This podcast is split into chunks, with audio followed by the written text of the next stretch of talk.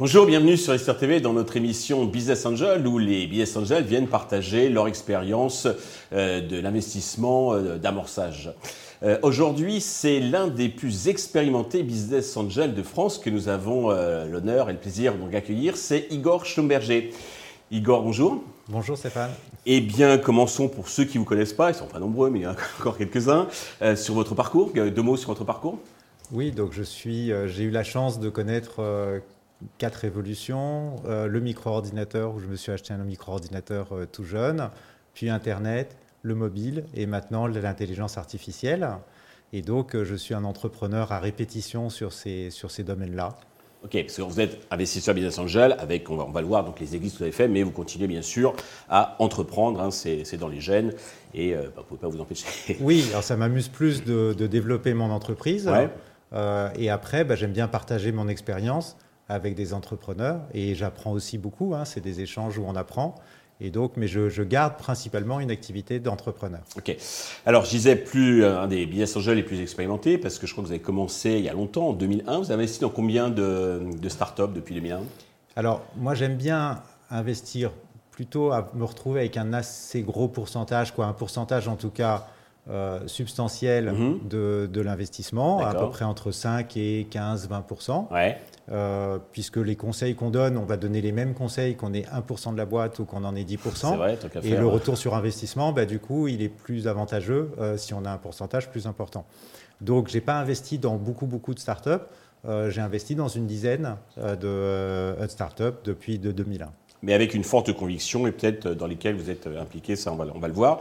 Euh, quelle est votre motivation donc en 2001 Quelle a été votre motivation? On a commencé à investir dans les startups. Quels sont vos critères de sélection et le ticket moyen? Alors, mes motivations, moi j'ai souvent répondu à des appels de personnes qui étaient qui avaient besoin de faire évoluer leur entreprise et donc qui sont adressés à moi particulièrement et qui ne se sont pas adressés à d'autres personnes. Donc j'ai assez rarement investi dans des tours de table qui étaient ouverts à un certain nombre d'actionnaires. D'accord. Euh, j'ai plutôt répondu à des appels euh, particuliers qui m'étaient adressés. D'accord. Donc comment vous, vous sourcez Donc c'est uniquement de, des sollicitations de, l'extérieur. Vous n'avez pas de réseau, euh, de, de rabatteurs entre guillemets, des apporteurs de, de, business Non, parce que je fais ça assez exceptionnellement. 10 euh, investissements sur euh, plus de 20 ans. D'accord. Euh, c'est pas beaucoup, hein, ça, fait, ça fait un tous les deux ans. donc j'en ai fait un certain nombre après 2006 parce que j'ai eu la chance de rentrer en bourse sur ma société. Donc j'ai eu des fonds. Et puis à l'époque, on avait une incitation fiscale forte parce que tout ce qu'on investissait dans les startups sortait de, de, de l'IFI. Euh, et donc, bon, c'était un bon moyen. L'ISF, c'était ce qu'on appelait la loi TEPA, TEPA ISF. Oui, c'était, pardon, c'était, euh, c'était l'ISF. l'ISF, oui. Et donc, tout ce qu'on investissait euh, dans l'ISF en direct sortait de, de, l'assiette. Et donc, c'était intéressant de, de, faire des investissements dans les, dans les TPE. D'accord. Donc, on a compris donc peu d'entreprises par conviction et que vous aidez. De quelle manière vous les vous impliquez dans leur développement? Alors, je trouve que les plus gros, comme moi j'ai fait des assez gros multiples dans mes investissements, et c'est vrai qu'en partant tôt, c'est là où on a le plus de chances de faire les plus grands multiples. Euh, quand on investit dans une société qui a déjà une valorisation substantielle, d'arriver à faire un x10, un x100, euh, c'est compliqué. Et moi, c'est vrai que dans mes trois exits, j'ai fait plutôt x200 jusqu'à x800. Alors justement, par exemple, parce que vous êtes, vous avez accepté, vous êtes transparent, donc vous avez accepté donc euh, de partager un peu vos, performances. Euh, faites-nous, euh, alors pas arriver, parce que justement, ma boutade de dire dans Business Angel, retenons plutôt Angel que Business, on gagne pas souvent, mais il arrive donc de, de, gagner, de gagner beaucoup. Alors vous avez quatre gros succès et puis on va dire deux échecs. Vous pouvez nous, nous en parler Oui, alors j'ai trois gros succès. Trois gros succès. voilà, donc euh, le premier, c'est j'ai investi en 2001 euh, dans une société euh, qui fait de la vente d'épicerie fine en ligne.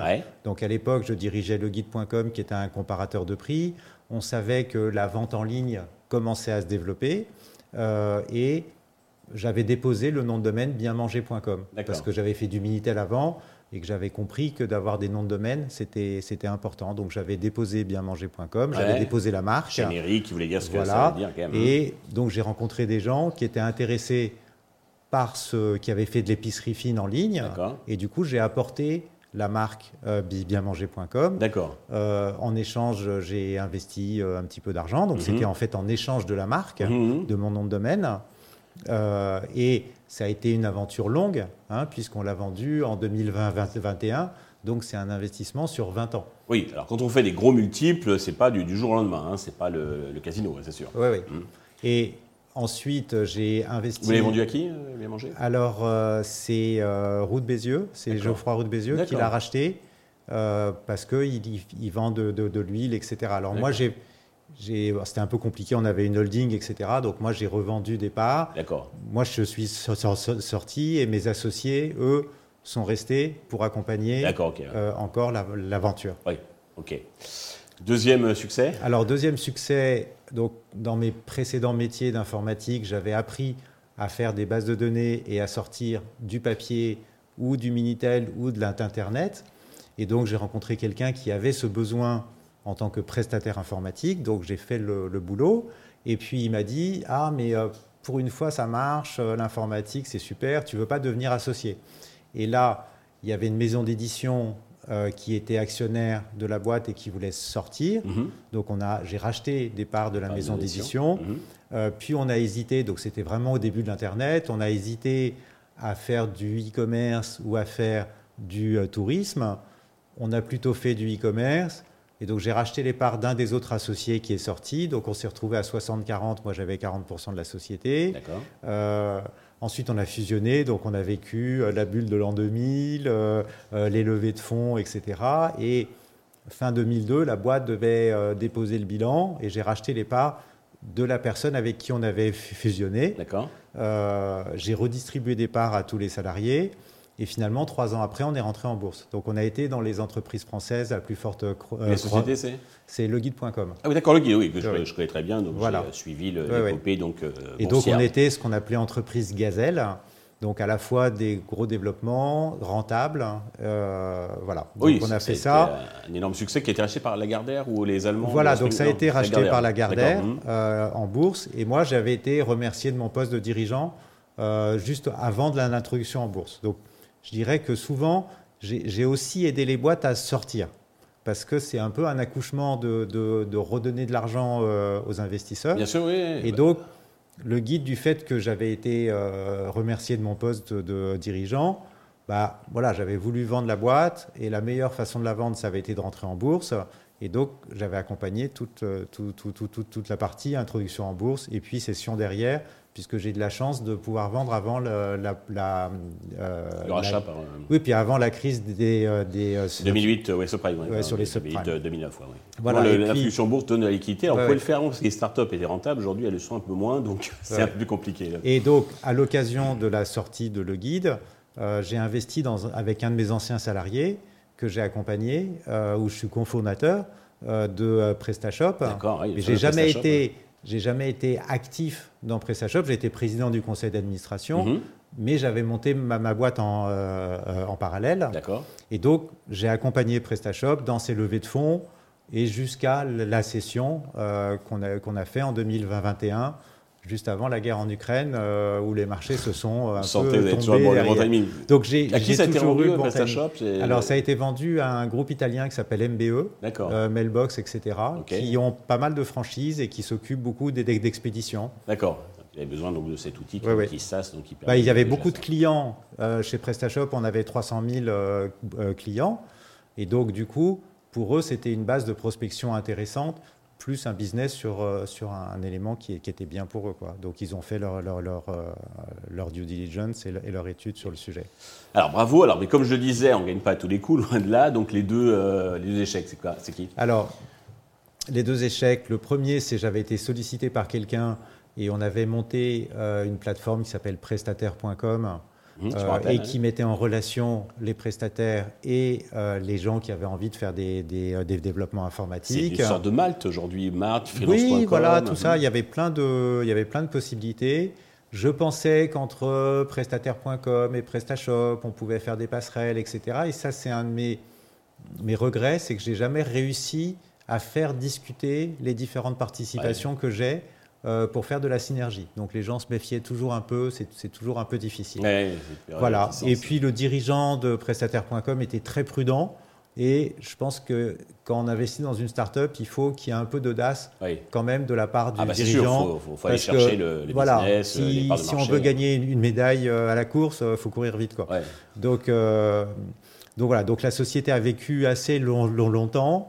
Euh, vraiment vivotant. Puis euh, le dirigeant a préféré euh, passer la main et on a fait une levée de fonds à cette occasion-là avec des business angels tout à fait renommés, etc.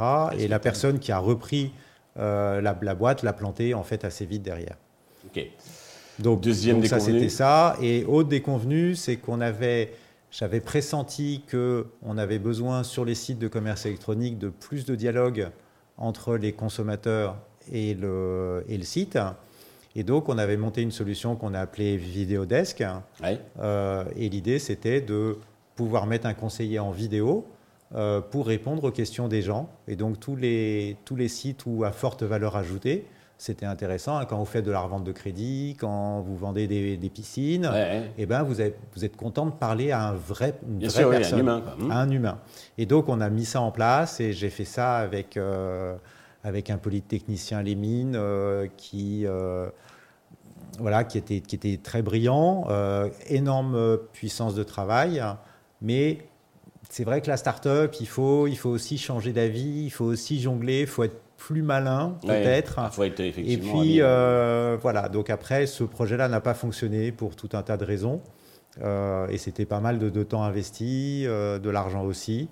Euh, et un peu une déception parce que je pense que c'était euh, euh, il y a un potentiel sur ce, sur, sur ce marché-là. Alors, est-ce que maintenant, avec l'intelligence artificielle, on remplacera ces éléments-là? Ça, commence à un futur projet.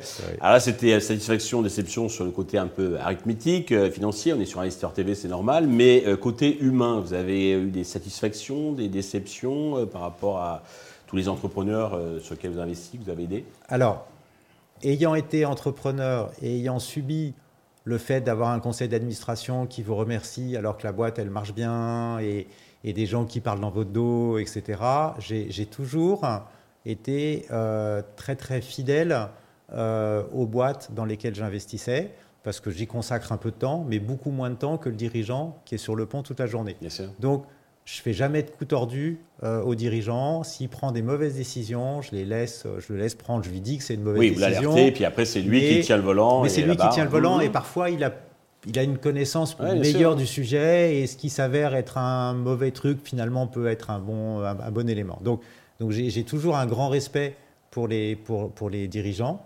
Euh... Je tombais en disant que souvent, il devrait, il devrait quand même devrait écouter certains dirigeants, devrait écouter plutôt les conseils des gens qui sont peut-être pas forcément euh, plus intelligents qu'eux, mais qui ont moins l'expérience. Oui, alors c'est sûr qu'au bout d'un moment, quand vous dites une fois, deux fois, quatre fois que vous faites des, des, des, conseils et que la personne ne les suit pas et, en fait qu'à sa tête, bah, on va donner moins de conseils. Bien sûr, on va, donc on essaye de temps en temps de remettre une petite couche en disant bah tiens, euh, il y a tel truc qui va pas, ou je pense que ça on pourrait le faire différemment. Et puis si ça passe pas, c'est pas grave, c'est sa vie et il continue sur son sujet. J'ai mes plus grandes déceptions, c'est plutôt au niveau des conseils d'administration mhm. avec les fonds d'investissement, euh, où je trouve qu'ils ne sont pas à la hauteur de ce que les boîtes euh, devraient avoir. Et au niveau qualitatif, euh, les conseils d'administration sont assez mal organisés en France. J'ai la chance d'être administrateur d'une école internationale, qui est une association où on a un budget de 25 millions d'euros par an. On a 750 élèves dans une école euh, qui va de la, de la maternelle euh, jusqu'au bac. Mhm. Et ça fait 16 ans que je suis administrateur, bénévole. Euh, et on a un conseil qui tourne fantastiquement bien. Là, on est en train de recruter un nouveau directeur d'école. J'ai passé 30 heures sur le, sur le sujet on a interviewé tous les gens, on fait venir les gens dans l'école. Il, y a, un travail de recrutement et d'organisation, les budgets sont bien préparés, on a des reportings tout le temps qui sont bien faits. Et dans les boîtes, on n'a jamais ça. en France, c'est soit des chambres, de, enfin certains sont des chambres d'enregistrement ou bien euh, pour la façade, donc de faire un board, mais euh, voilà. Oui, c'est-à-dire que les, investisseurs sont quand même soit en position d'attente et parfois vous avez des investisseurs, c'est pas eux qui ont fait l'investissement. Donc ils ont repris le dossier et ils suivent le dossier pour le fond. Donc ils sont là pour vérifier que tout fonctionne bien. Mmh. Ou parfois on en a qui sont assez actifs, qui ont fait l'investissement, mmh. mais du coup ils privilégient le fait d'avoir une relation directe avec le fondateur.